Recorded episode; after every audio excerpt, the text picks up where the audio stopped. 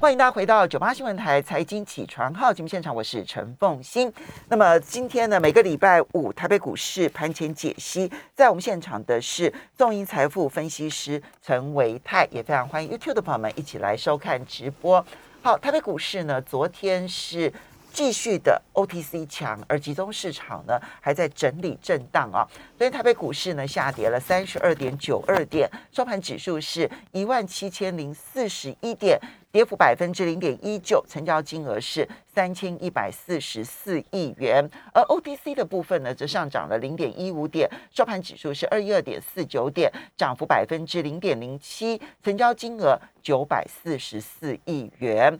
好，维泰怎么样来看待台北股市？当然来到了一万七千点之上，现在又刚好是在季线这附近啊，所以在季线这附近的整理震荡，我想市场上应该是有心理准备的啊。所以怎么去看待台北股市现在在季线这附近的整理以及后续的发展？嗯，好，复兴早安，大家早安哈，周末愉快。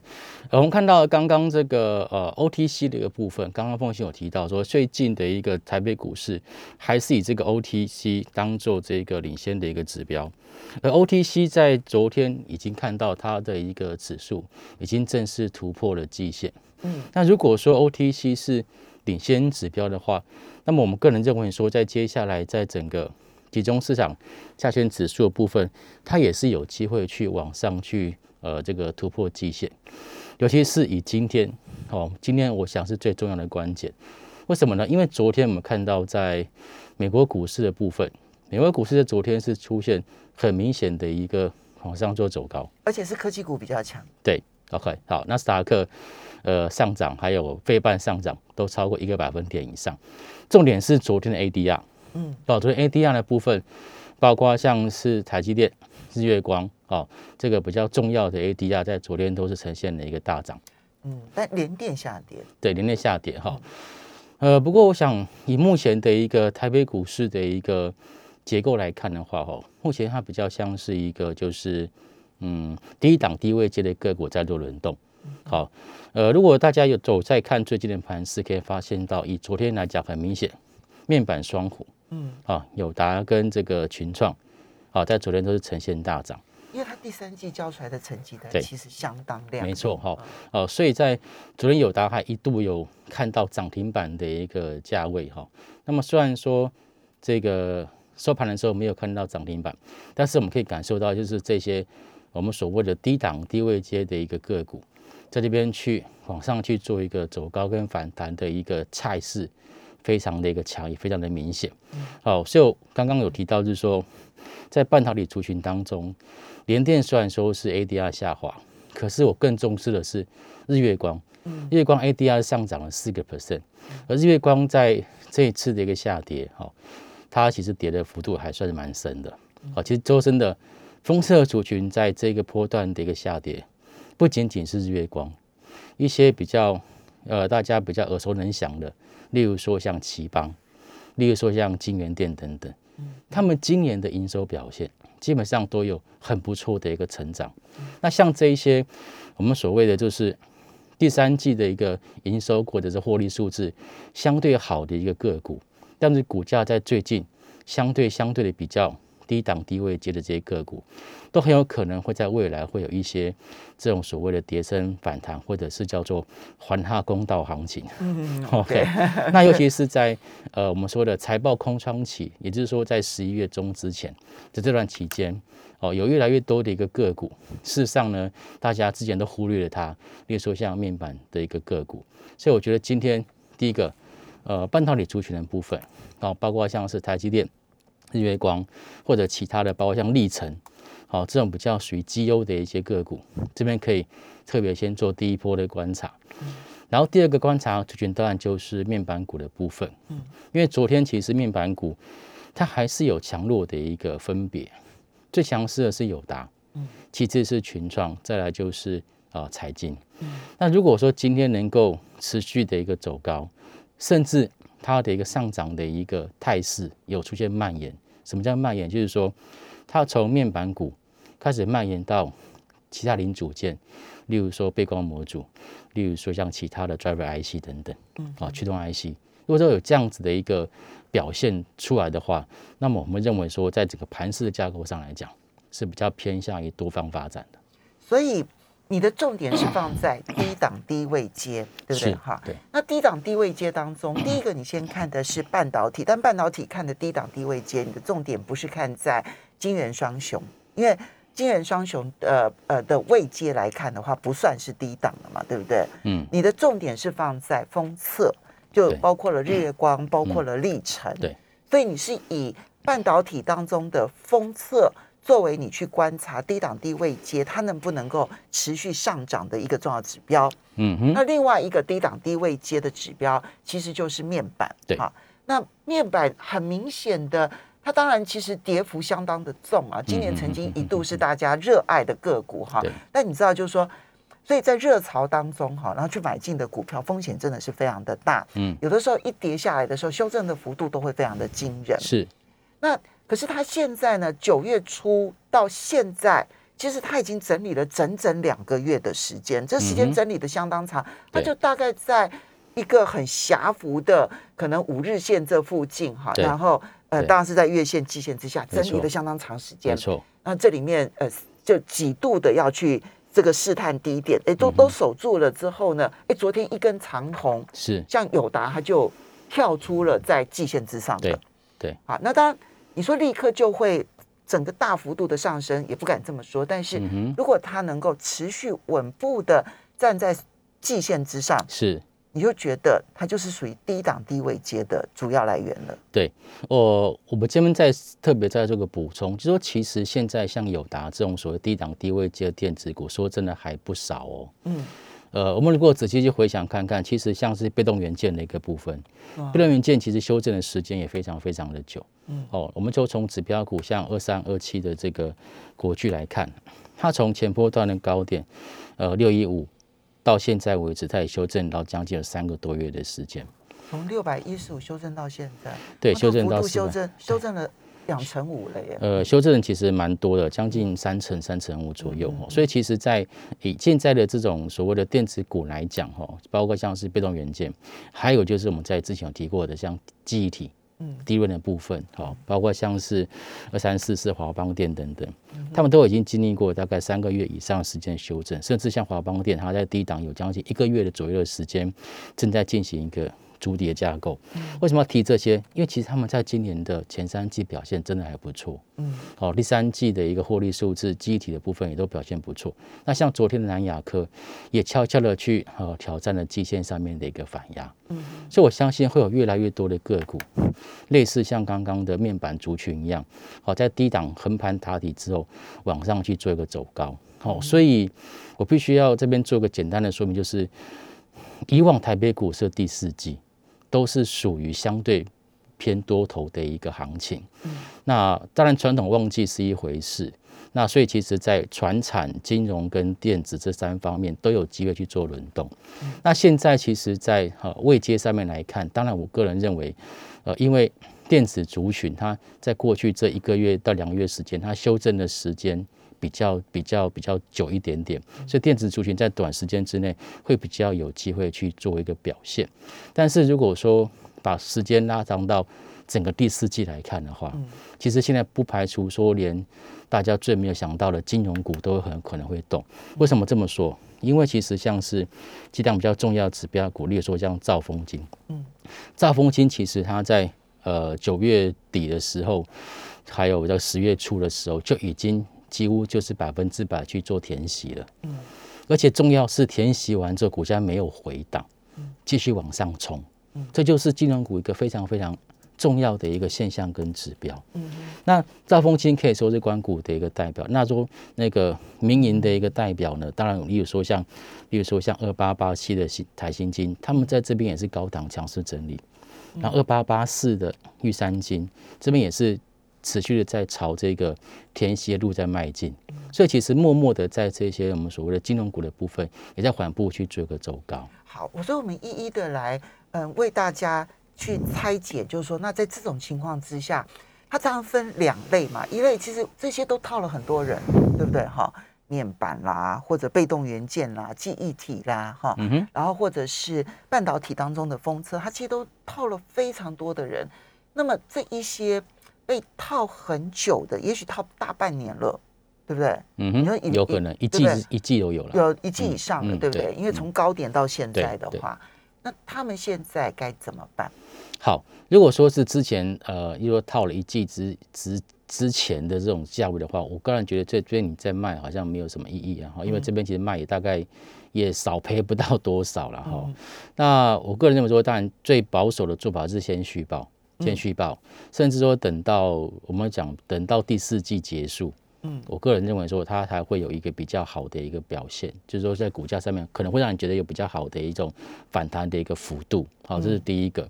那如果说是呃，你这套的没有很深，例如说短套，例如说在这个九月份才买进，它可能你可能现在这套可能套十八、二十八这种，我倒会觉得，其实，在短线上面来讲，你你不妨就是趁它拉回的时候去做一个布局跟加码，就再一次的把你的成本呐、稍微去做一个降低的一个动作。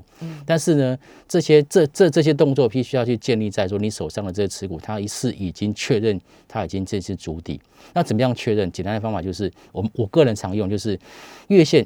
它已经站到季线之上，甚至还有出现向上翻扬，就代表在最近这二十天买进的人的平均成本都是低的，甚至都是赚钱的。嗯那这样才的足底的这个扎实度才会比较够。也就是它在未来在国际股市的震动晃动之下，它不会轻易的破底。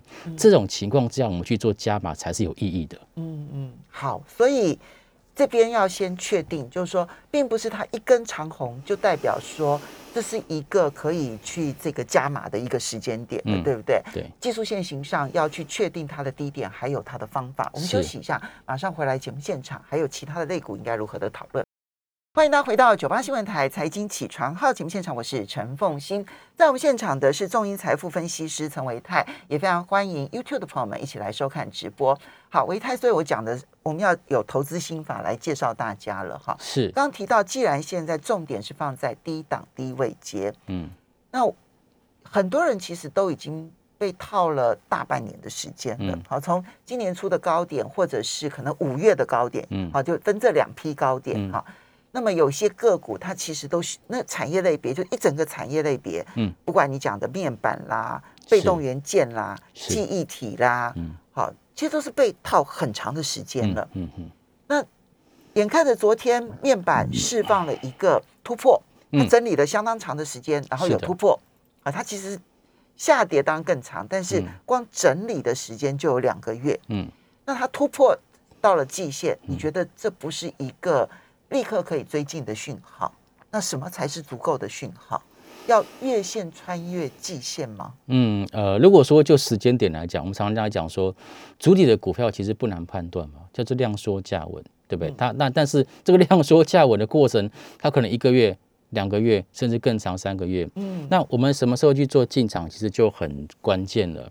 所以我个人认为说，如果说你不想要去等太久的话，就不要去挑那种就是月线还在季线之下的，嗯好、就代表说，其实，在短线上面的这些介入的人，他的一个成本可能搞不好都还在现在的股价之上。所以筹码可能还会不稳定。，对，就是他上去之后，可能就被这一些人就是哎要解套了，赶快下车卖出来，那股价又下来了。好、所以要造成就是呃股价上去之后造成了追价的买盘，最好就是在月线能够已经站上了这个。季线之上了，这种这个股价的表现，它比较容易引动，就是市场上面的一个追加买盘。而昨天的友达呢，昨天其实友达它的这是以友达为例，以友达为例啊，像昨天友达它的这个月均线是在十七点三，嗯它的季均线是在十八点三，换句话说，大概还一块钱左右的一个差距了哈。但是现在其实月均线已经开始往上翻扬，嗯所以可能它在月线跟季线的一个纠结跟征战过程当中，它可能还要花一两个礼拜的时间，我个人这么认为哈。